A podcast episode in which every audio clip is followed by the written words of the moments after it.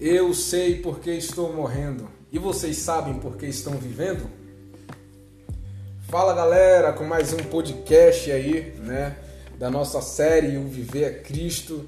É, no dia de hoje estamos aí com um convidado especial, né? Meu amigo, parceiro, João Tiago, está aqui do meu lado. Fala, Bispo! Amém! estamos aqui também com o meu amigo Marcos, né? Que vai estar nos auxiliando aí nesse podcast, nessa entrevista com o nosso amigo João Tiago. Bênção de Deus. Fala, galera. É um prazer estar mais uma vez aqui com vocês, né? Nos reunimos aqui para estar trazendo algo edificante é, para vocês. Amém. Então, é, te peço que escutem este áudio até o final, que vai ser uma bênção. Amém, amém. Tempo certo aí que todos nós é, sairemos daqui revestidos pela graça, pelo conhecimento, pelo poder do Espírito de Deus. É, então, estamos aqui com o João, como já dissemos. João, fala um pouco mais sobre você, é, e principalmente sobre o tema O Viver é Cristo, porque é basicamente isso que a gente vai tratar. Então, na tua concepção, João, o que, que tu acha é, sobre esse tema, principalmente nos dias atuais, tanto na vida pessoal como, como no campo teológico? Eu acredito que a partir daquele, daquele princípio básico de que viver uma vida com Cristo é algo espiritual, é, vale a pena ressaltar que a forma como a gente se conduz no cotidiano e principalmente a forma que nós obedecemos a Deus vai fazer toda a diferença, porque a gente está trilhando um caminho espiritual, não é moralismo ou moralidade. Bom. Porque não é isso que salva o homem. Legal.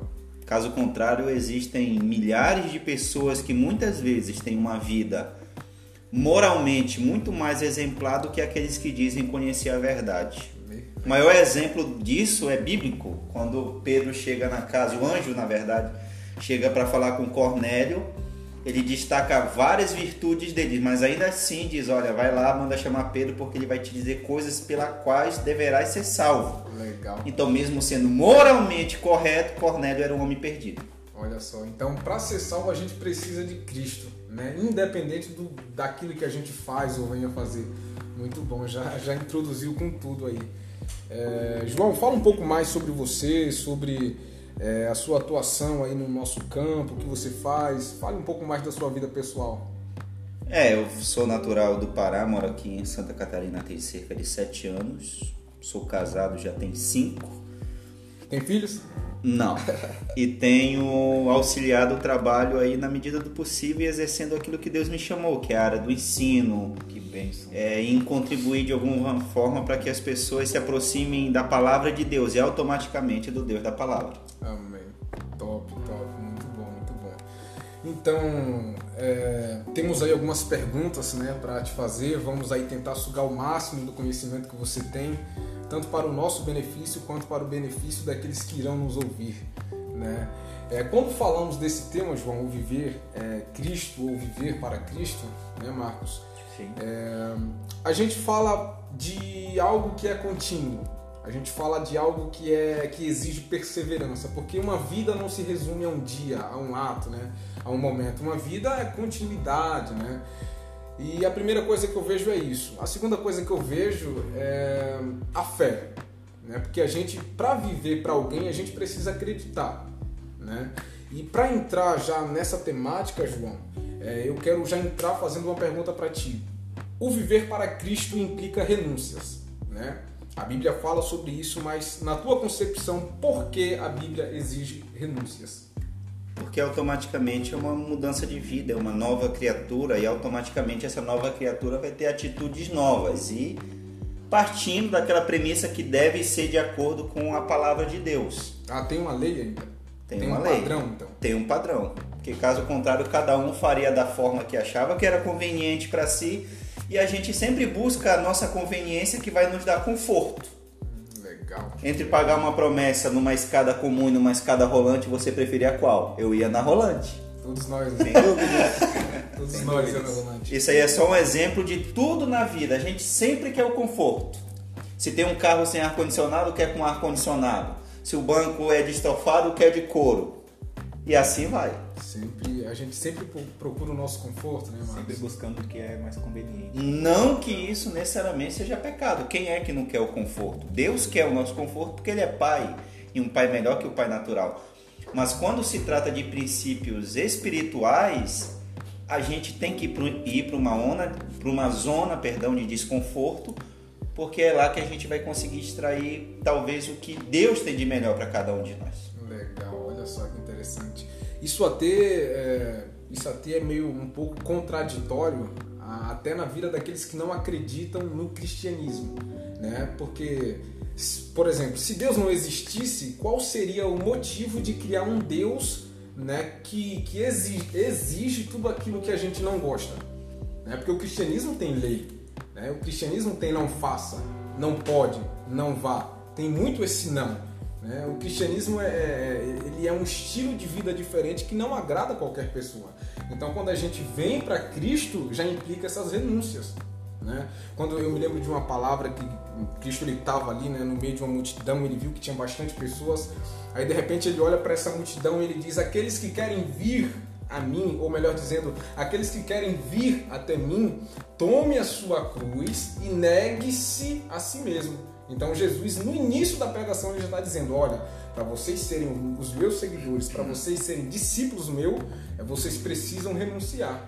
Eu acho isso muito bacana. Aí a gente vai lá para o princípio ativo que vai fazer com que a gente tenha esse nível que Deus quer de renúncia, que é o Espírito Santo. Meu, que top! Que ele vem só através do novo nascimento. Legal, cara. Tem muitas renúncias que nós fazemos hoje, é graças ao Espírito, porque Paulo diz, quando você começa a se inclinar para as coisas do Espírito, você automaticamente vai renunciar da carne. Legal. Então nessa renúncia não estamos sozinhos.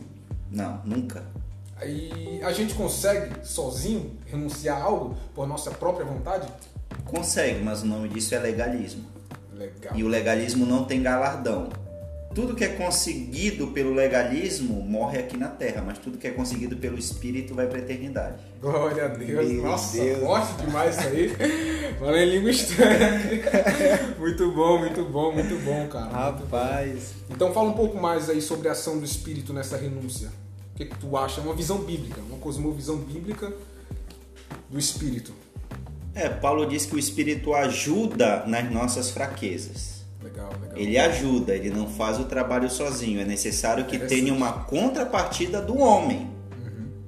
Porque o desejo de Deus é que todos sejamos cheios do Espírito Santo. Aí eu pergunto: todo cristão, incluindo você, é cheio do Espírito Santo à maneira de Deus? Não. Com certeza não. Eu que falo com vocês agora aqui, vocês estão aqui conversando comigo e você que está me ouvindo, eu digo que eu, João Tiago, nesse exato momento, não vivo a plenitude do preenchimento do Espírito Santo que Deus quer. Ah, o problema está no Espírito? Nunca, mas está sempre em mim que não busco ele da maneira que se deve. Legal. A questão não é não estar tá cheio agora. A questão é não querer galgar ficar cheio. Nossa. Esse é o problema. Não é se eu olho no horizonte e vejo o nível que eu quero chegar, é que se eu simplesmente olho e fico parado. Mas se eu dou um passo de cada vez, uma hora ou outra eu chego lá. Olha só que interessante. Então precisa ter uma ação do homem. Né? Porque muitos dizem assim, eu já vi, muito, já vi muita pessoa falar, não, é, o Espírito convence, amém. A gente crê que ele convence. Né? Não, mas o Espírito vai fazer tudo por você, você não precisa se esforçar, você não precisa fazer nada, deixa que o Espírito faz em você. Então isso cai por terra, então.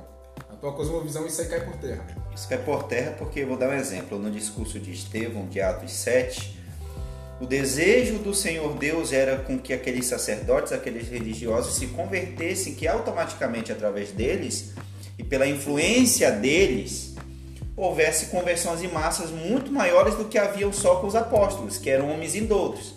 Só que no sermão de Estevão ele, ele diz para eles: Vós sempre resistis ao Espírito Santo.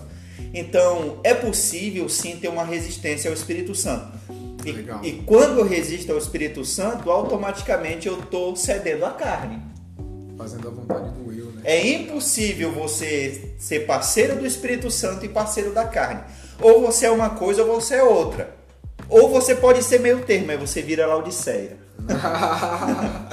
Forte, mano. Bacana, cara. Caramba, Bacana. eu assim, eu estou é, sem saber o, o- que expressão eu tenho. Cara, isso aqui é, é, é bênção demais, é coisa linda. Muito bom. É, Esse é, esse é o motivo, né? Esse é o motivo. A palavra de Deus é assim. A gente vai falando e coisas vão vindo na mente. É algo bem aleatório. É muito bom isso aí, cara. Acredito que a gente já aprendeu demais aí só nesse princípio de renúncia. Então a primeira coisa que a gente aprende é que para viver para Cristo precisa renunciar. E a renúncia não é fácil, cara. A ren- renunciar o que a gente gosta, é, momentos, né? Tempo, a gente podia estar fazendo outra coisa agora, a gente podia estar com a nossa família, mas a gente está aqui investindo é, tempo com a palavra de Deus, tentando aprender uns com os outros, para que vocês aí que estão no- nos escutando aprendam também. Então, o cristianismo é isso, renúncia. É uma premissa. E, e a questão da renúncia, quando a gente fala ah, renúncia, vem à mente só necessariamente o que é ruim, mas não é verdade. Boa observação. Numa das parábolas de Jesus, ele vem citar que houve um abandono da sua causa, claro, num contexto de parábola, que é usado o casamento, é usado o trabalho, é usado a produtividade ali. Boa observação. Não necessariamente você, ah, eu preciso renunciar a uma coisa ruim. Uma rede social, claro que é coisa boa, mas em excesso se torna uma coisa ruim. Um casamento, por exemplo, eu particularmente conheço amigos meus que tinham uma vida profunda com Deus que depois que casaram morreram espiritualmente. Olha só. O casamento é uma dádiva, é um presente de Deus. Mas se você não souber conduzi-lo à maneira de Deus, você torna aquilo um ídolo. Olha só. Legal. E aquilo Acaba- acaba atrapalhando. Tá vendo, cara? Então- Você renuncia também de coisas boas, não só de coisas ruins. Uhum. Legal, legal. Achei isso bastante interessante, né? Porque quando a gente pensa em renúncia já vem algo negativo na nossa mente. Mas na verdade, é, aquilo que nos espera é bem maior. Então, querendo ou não, no fim das contas vale a pena. Ou melhor, melhor dizendo, o melhor caminho é renunciar. Né? Porque a gente vai receber um tesouro muito melhor. É que nem outro fator, claro, mas que tem tudo a ver, é que nem a questão de pecado. Quando se fala em pecado, dentro principalmente do nosso contexto evangélico, vem adu- adultério, roubo e qualquer outro tipo de pecado sexual na mente, ou qualquer coisa muito mais grave e escandalosa que vai chocar uma sociedade, um bairro, uma cidade, enfim. Mas a gente sabe que não é só isso, Não pecado. é só isso. Tem aqueles pecados domésticos, aqueles pecados ocultos que ninguém sabe, mas Deus sabe. Mas Deus sabe. Principalmente no pensamento, né? Quando a gente Meu pensa, Deus. né? Esse aí é um campo perigoso, cara. Eu vou fazer uma pergunta para você que está me ouvindo. Se da sua testa saísse agora um projetor e projetasse para a cidade inteira ver tudo que você já pensou durante o dia, você sentiria vergonha ou orgulho? Eu digo, eu sentiria vergonha de muitas coisas. Tá todo mundo aí. Eu também, Não, tá todo certeza. mundo aí, cara. Nossa, cara, interessante, cara. Muito bom. E essa renúncia, ela, ela vai também até no campo da mente, né? Porque eu me lembro de um versículo em que o apóstolo Paulo ele fala pra gente levar todo o nosso pensamento cativo à palavra de Deus, ou a Jesus Cristo. Então, até aquilo que a gente pensa tem que estar cativo, se- é, conforme o modelo de Cristo. A gente tem que pensar como ele pensa. E tem uma palavra-chave aí. Quando se fala cativo, se vem cativeiro. E você leva o que para um cativeiro? Um refém. Nossa! E como é que esse refém, esse refém vai? A força. Não existe refém voluntário. Legal, legal. Você tem que legal. forçar, você tem que moldar aquele pensamento à maneira de Deus. Quem é que vai fazer essa limpeza no, no seu, na sua mente? É o próprio Espírito É, Santo. isso- e aí a gente volta novamente. Porque quando você tá, eu sei que você que tá me ouvindo e os dois que aqui estão comigo, você tá naquele momento bom com Deus, aí você pensa assim, meu Deus, como é que eu penso essas coisas? Como é que já pensou, já passou esses pensamentos na minha mente? Aí você pega, amarra e leva pro cativeiro de Deus. Legal, cara. Só que tem um detalhe, nesse cativeiro de Deus você não precisa necessariamente pagar um resgate. Você pode tirar praticamente da mão dele a hora que você quiser. E esse é o problema. Esse é o problema. A gente tem uma tendência enorme a pensar asneira, bobagem e pecado. E uma dificuldade imensa em pensar naquilo que é espiritual. É por isso que a Bíblia nos ordena, né, a meditar todos os dias. O próprio Deus falou para Josué, não aparte, né, essa palavra da tua boca. Nem de é, dia nem de noite. De dia nem de noite. Implica essa continuidade né, em manter a palavra de Deus na nossa mente. Né? É o apóstolo Paulo, Colossenses 3, pensai nas coisas do alto, buscai as coisas do alto. Então, há um objetivo, principalmente no campo da mente, né? que é da mente que saem as nossas decisões. Boa observação, João. Eu acredito que. Eu sei que você vai me entender, eu espero que você me entenda. Eu acredito que falta para nossa geração algo que tinha nos nossos pais. Quando eu falo pais, não falo necessariamente biológico, mas eu falo nossos pais na fé. Aqueles crentes da década de 90, até começo dos anos 2000, que tudo era o sangue de Jesus te repreenda, Jesus tem poder. Olha e só. você via no dialeto das pessoas, até hoje que essas pessoas estão um pouco mais velhas, é, Cristo está na boca deles desde manhã até na hora de dormir. É claro que alguns usam de modo religioso, mas eu, não, eu sempre digo, eu não vou comparar o que é espiritual com o que é carnal. Vamos pegar os bons exemplos. Eu acredito que falta no nosso cotidiano isso, não apenas vestir uma roupa no dia de domingo. Legal. legal. E ir para o culto e eu sou crente agora e depois me desligar dali e ter uma vida assim quase que leviana, não pecaminosa, mas uma vida que não agrega valor nenhum espiritual. Uhum. Para que no próximo domingo, ou na próxima terça, ou na, não sei qual é a sua frequência de, de igreja, mas você vai lá, coloca aquela roupa de novo. E aquele, aquele formalismo, né? Aquele formalismo. Vive nisso. A mesmice espiritual, né? Numa tal de, de, de, aparência. Muito bom, João, muito bom. Já entrando nisso aí que você falou, nessa mesmice, né? É, a gente entende né, que viver para Cristo implica renúncia, que foi o que a gente trabalhou muito bem. E já aproveitando isso que você falou, eu entendo que viver para Cristo exige perseverança. Na tua visão, fala um pouco mais né, dessa perseverança em viver para Cristo. Porque tem gente que é assim, é crente no domingo, mas na segunda desviou.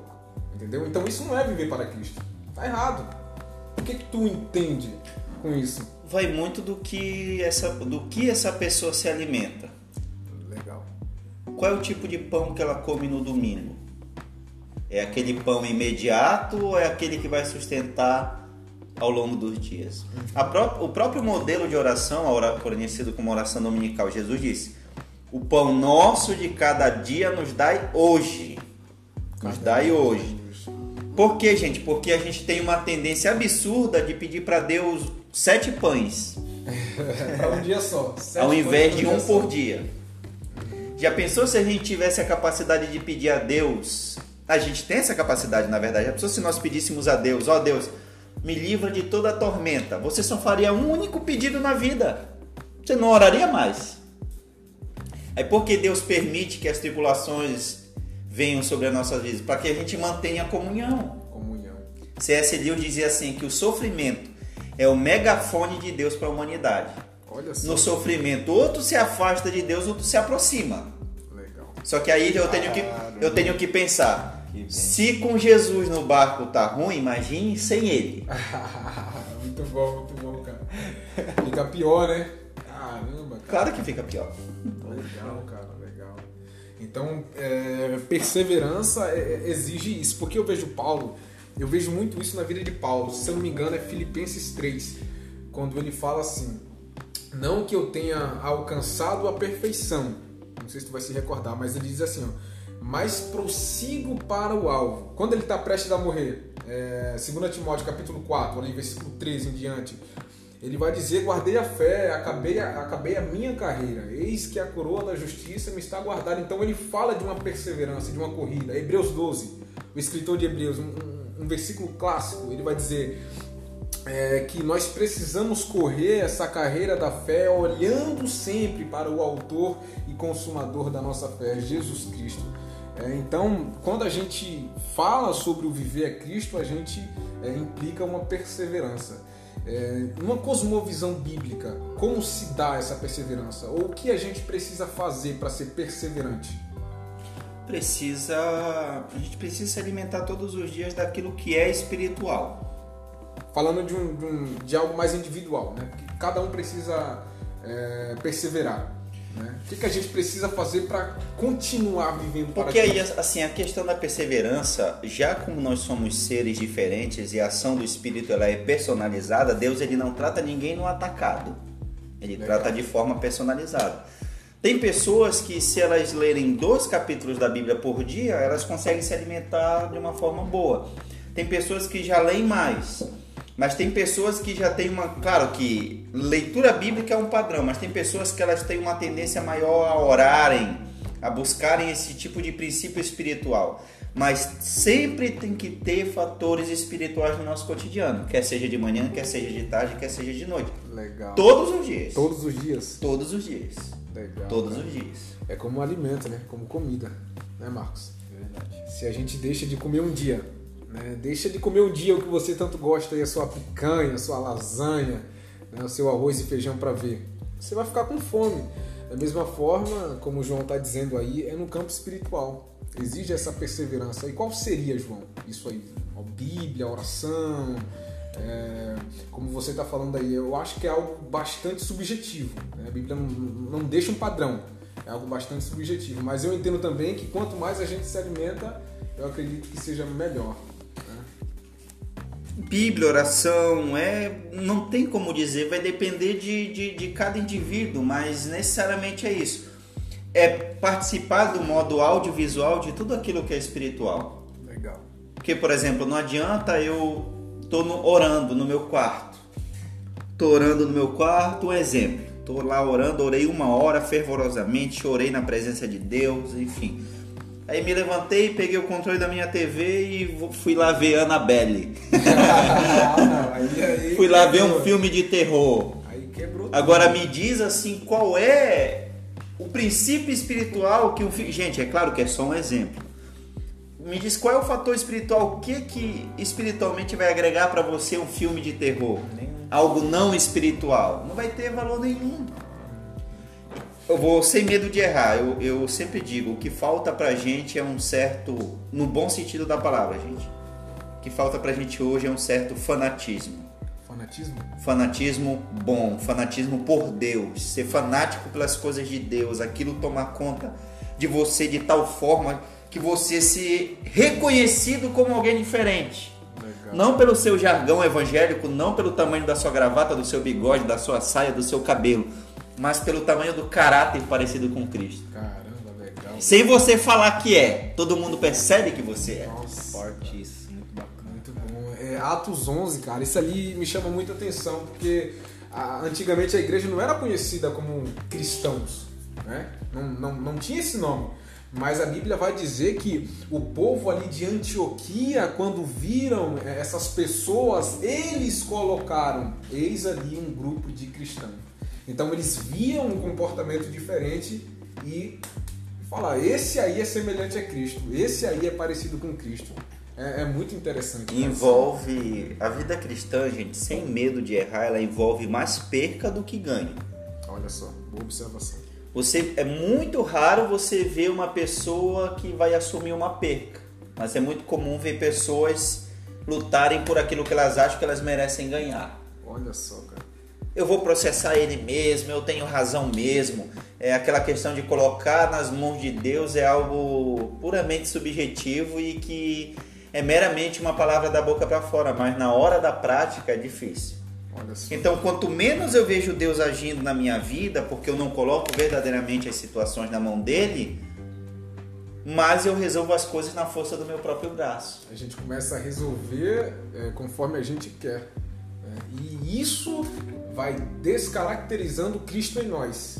E isso faz com que a gente pare na nossa caminhada. Qual foi a maior, vamos dizer assim, qual foi o maior destaque na vida de Cristo? Foi a sua capacidade de renunciar.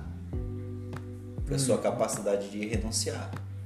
Num, salvo engano, é o Evangelho de João, que ele diz que se ele quisesse, ele oraria e Deus mandaria ali 12 legiões de Ah, anjos eu recordo. para o guardarem. Ele falou, ó, se eu quiser eu oro, ele aparece aqui no português, claro, salva a minha pele, mas existe um princípio de renúncia na minha vida. Uhum. Se fosse talvez nós, na hora a gente usaria. A gente ia querer fugir, né? A gente ia querer fugir. Mas Cristo não. Legal, cara. Você, você vê esse caráter de renúncia na vida de Cristo, é por isso que ele exige renúncia de seus seguidores.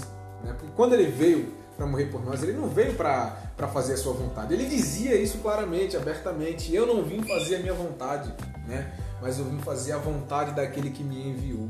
É por isso que 2 Coríntios 5, capítulo 15, o apóstolo Paulo vai dizer que Cristo morreu por todos, para que os que vivem não vivam mais para si, mas para aqueles que por eles morreu e ressuscitou. É, aí entra uma questão de grau comparativo. Como é que as pessoas se comparam hoje? Maior parte delas, claro, umas com as outras. Umas com as outras. Não, olha, eu, eu pelo menos oro mais que o irmão José. Eu pelo menos oro mais que o irmão João. Mas se ele for pegar na balança de Deus, ele vai estar em falta. Porque naquele grande dia, Deus não vai pegar a vida do Samuel e do João Tiago e comparar. Ele vai pegar a vida do Samuel e comparar com a palavra. Vai pegar a vida Nossa. do João Tiago e comparar com a palavra. Aí talvez alguém na hora do julgamento vai olhar, não, mas eu orava. Eu falei, aí Deus vai falar, mas quem disse que eu comparo um, vocês um com o outro? Vocês são pó. Pó não se compara com pó. Tudo igual. Tudo legal. igual, vocês são tudo igual, vocês são tudo igual. Legal, legal. Muito bom, João, muito bom. Assim, voltando aí para a vida pessoal, é, se tratando dessa aí perseverança em Cristo, qual foi assim, qual é a maior dificuldade que tu vê de perseverar em Cristo? Assim, não vou dizer, não precisa ser algo bíblico se você quiser, mas pessoal, hoje na sua vida. Qual é a maior dificuldade que tu vê em perseverar em Cristo Jesus? É, eu acredito que hoje a, a procrastinação amanhã eu faço, amanhã eu faço, depois eu faço, depois eu oro, depois eu faço. E o entretenimento. Nossa, entretenimento. Eu não falo nem. E voltando àquilo que eu falei minutos atrás, não necessariamente o entretenimento ruim, mas o entretenimento bom. É, às vezes você vai, a pessoa passa o dia inteiro fazendo post de coisas boas, coisas de Deus, versículos, vídeos, coisas edificantes mas a vida dela não está conectada com Deus. A minha capacidade de compartilhamento em redes sociais de coisas espirituais não necessariamente quer dizer que eu estou com uma vida boa com Deus. Legal, legal.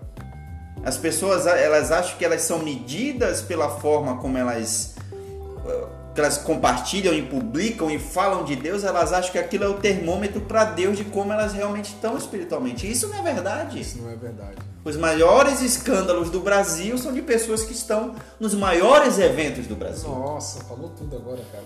Se popularidade fosse. Gente, pelo amor de Deus, se popularidade fosse um fator crucial para eu me manter firme diante de Deus, pelo amor de Deus, né? Legal. Nenhum anônimo então seria crente. Legal. Muito bom, cara. Cristo ele, ele repreendia muito, né, Marcos? A gente vê ali nos evangelhos os fariseus ali, né, que tinha uma performance, né, que fazia aquela coisa bonita toda. Aí Jesus dizia: "Vocês não passam de sepulcros caiados", né? E se a gente for pesquisar o que é isso, são aqueles caixões, né, bonitinho por fora, enfeitado, é aquela coisa linda, mas por dentro tem um morto, né? Por dentro tem osso, tem sujeira, tem imundície. Aí Jesus comparava essas pessoas que viviam pela aparência com esses caixões aí caiados. Isso, isso não vai longe. Vou dar um exemplo é até engraçado, mas é verdadeiro. Você chega na sua congregação, você olha para o púlpito, aí tem lá um rapaz com um blazer bonito, sapato envernizado de duas cores, uma camisa estampada escandalosa, um belo de um relógio. O que é que você pensa? Aquele ali é o pregador. Uhum. Não é verdade? Relógio maior que a cabeça. Você chega lá, você chega lá, você vê uma irmã com uma saia comprida, um cinto bem grosso no meio da cintura, um cabelo bem comprido. Legal. Você Até a forma de levantar é diferente. Você pensa, aquela ali é cantora. Quando nossos irmãos do passado, eles eram reconhecidos por um brilho que é inexplicável. Uhum. Estevão, é Estevão, né? Que, que Estevão tinha um rosto como se fosse o rosto de anjo. Isso são exemplos, gente, de como é que a gente estereotipa muitas vezes o que é espiritual e o que não é. Legal, legal. Quando na verdade, gente, é quando as luzes da igreja se apagam, é quando a gente sai da porta para fora. Porque a gente passa o quê? 99% do nosso tempo fora da igreja. Fora da igreja. Se realmente nós, como igreja, tivéssemos, tivéssemos um testemunho de acordo com o que a palavra de Deus diz, as igrejas estariam lotadas. Uhum. Isso tudo que você vem falando se resume nesse princípio, Esse princípio. de não é, perseverar em viver para Cristo. A questão da perseverança em, em conjunto, ela é muito mais simples, mas a gente tem que entender que boa parte do nosso tempo a gente passa sozinho. E é ali que vem as tentações, e é ali que vem as provas, e é ali que vem as maiores experiências com Deus. As maiores experiências que eu tive com Deus foram em momentos de solicitude, não em momentos de grupo. Legal. É ali que eu fortaleci as minhas raízes. Não é? É quando o jardineiro veio e me molhou sozinho, não quando eu estava diante das outras árvores. É isso que a gente tem que ter em mente. No oculto, né? Que partindo da premissa que Deus se mostra lá em Jeremias 18 como oleiro, você nunca vai ver um oleiro trabalhando em vários vasos ao mesmo tempo. Ele trabalha um por um. Pode ter mil vasos na prateleira, mas cada um daquele passou pelas suas mãos de modo personalizado. E é isso que as pessoas não entendem. Elas querem se meter no meio dos vasos prontos e falar: não, vai que ele só toque em mim aí, tá bom. Não é verdade. Eu estou falando aqui por alegoria para você entender de forma mais simples. Todos nós temos que passar pelas mãos do oleiro e o tempo que for necessário sermos trabalhados por ele. E eu, eu acho interessante que quem faz a roda do oleiro girar é a, é a obediência do vaso. Hum, Você percebe que o oleiro, a- partindo daquela premissa daquelas olarias antigas, existe uma roda maior em cima com um vaso e uma roda menor embaixo. E o oleiro chuta a roda de baixo que gira a roda de cima e ele pode trabalhar no vaso. Quanto mais você obedece, mais o oleiro chuta e mais você gira e mais você é trabalhado. Quanto mais você desobedece, mais parado você fica. E o que, que acontece com uma massa que ela não é trabalhada? Ela trinca, ela seca e ela perde a sua forma de vaso. Quanto mais você obedece a Deus, mais Ele trabalha na sua vida. E a gente tem que entender uma coisa, gente. Quando a gente não obedece a Deus, não obedece princípios divinos e a gente não persevera para ter uma vida de acordo com a vida de Cristo, você não fica parado, você só vai para trás. Vai pra trás. Muito bom. Porque o velho Adão vai tomando conta do seu ser e a gente sabe que o princípio do primeiro Adão é É desobediência. disso. Porque na conversão, na conversão ele não é eliminado. né? Na conversão, apesar de o nosso espírito nascer de novo, o nosso espírito ser regenerado, né, Marcos? A, a nossa carne não se converte. Ela precisa ser subjugada todos os dias. Né? E precisa de uma perseverança em subjugar a carne. Salvo engano, 1 Coríntios 10, 13 diz: é, Quando vier aquele que é perfeito, se referindo a, a Cristo, o que é em parte que somos nós será aniquilado. Legal. É aí que a gente vai aprender com a nossa transformação do corpo. Aí vai ser corpo, alma e espírito transformado verdadeiramente. Aí sim, né? O nosso, o nosso corpo hoje ele é o ponto de contato do pecado. Legal. Legal. Isso aí foi fundo, hein? Forte, cara. Sempre haverá essa luta. Né? E o que eu acho interessante é que, independente do conhecimento que você tem, independente de quantos livros você tem, já leu, é, independente de quanto tempo você já passou em oração no passado, o que me chama a atenção é que se você deixar de perseverar um dia, tudo que você já conquistou cai por terra. Não é verdade, João? Então fica um alerta para nós que venhamos a perseverar até aquele último dia. Porque o próprio Jesus disse que bem-aventurado será aquele que, quando ele vier, está trabalhando. Né? Não está parado na obra. Não, não está parado em perseverar ou no caminho. Está trabalhando, buscando, perseverando em Deus. Muito bom isso aí. E a gente tem que entender uma coisa também. Hoje se transformou muito. Se tá tudo muito. Como é que eu posso falar? Deixa eu usar a palavra correta aqui. Tudo é muito usado como forma de publicidade pessoal. Quer seja o ministério, quer seja qualquer outra coisa, a gente tem que entender que a nossa vida com Cristo Talvez esteja. Vou exemplificar melhor. Desculpa me atrapalhar um pouco ali. Vou exemplificar melhor. Tem pessoas que hoje a gente nunca vai saber o nome. Mas diante de Deus ela é muito mais querida do que qualquer pessoa conhecida aqui que também é dele. As pessoas hoje querem se aproximar às vezes de Deus para que se tenha uma comunhão íntima com Deus, para que de alguma forma elas divulguem essa comunhão que elas têm com Deus em detrimento das demais. Ela quer se destacar por Quer isso. ser diferente. Ela quer ser diferente não porque ela quer ser cheia de Deus para de certa forma abençoar, mas porque de alguma forma ela quer mostrar que ela é muito íntima de Deus e assim de alguma forma divulgar o seu próprio nome. Caramba, cara. Eu acho que isso até coloca em dúvida essa pessoa. Né? Porque quando eu olho para Paulo, cara, quem foi Paulo, cara? O cara escreveu metade do Novo Testamento, quase a metade do Novo Testamento. O cara foi praticamente o maior apóstolo de Cristo, mas quando ele olhava para si mesmo, ele dizia: Eu sou o maior de todos os pecadores. Tá entendendo?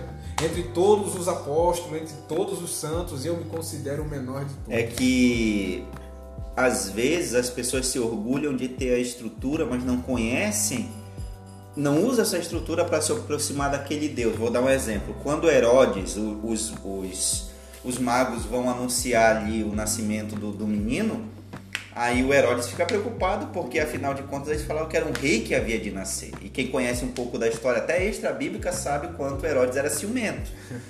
E ele vai e pergunta ali para os copistas, ali para as autoridades religiosas: Ó, oh, onde é que o menino vai nascer? Aí eles falam onde ele viria de nascer.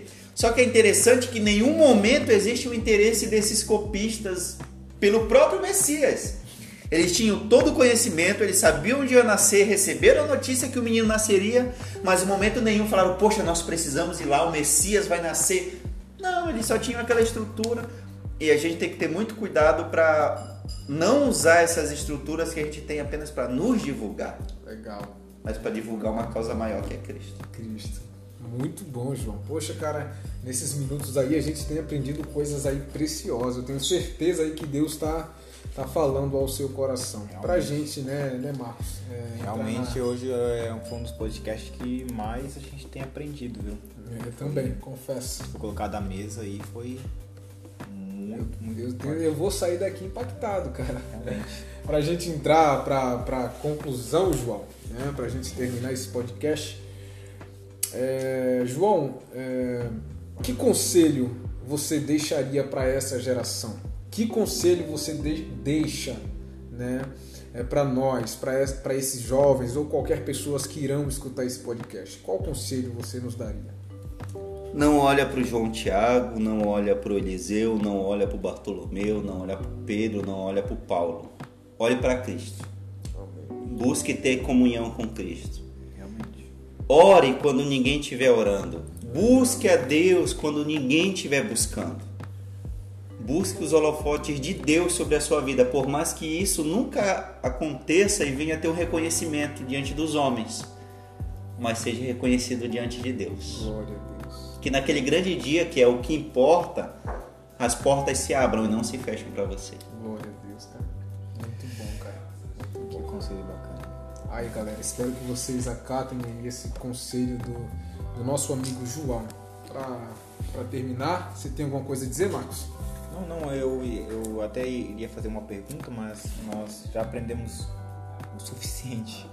Se quiser fazer para a gente aprender um pouco mais, fica à vontade. É, é, assim, como, assim como você falou, que Paulo ele escreveu a maioria do, dos livros do Novo Testamento, ele, ele, tomou muitas decisões e sempre querendo que Cristo aparecesse, né? Aparecesse. É, então eu queria que você falasse assim sobre é, o, que, o que a gente pode aprender é, com as decisões que Paulo teve, as, as decisões que Paulo tomou.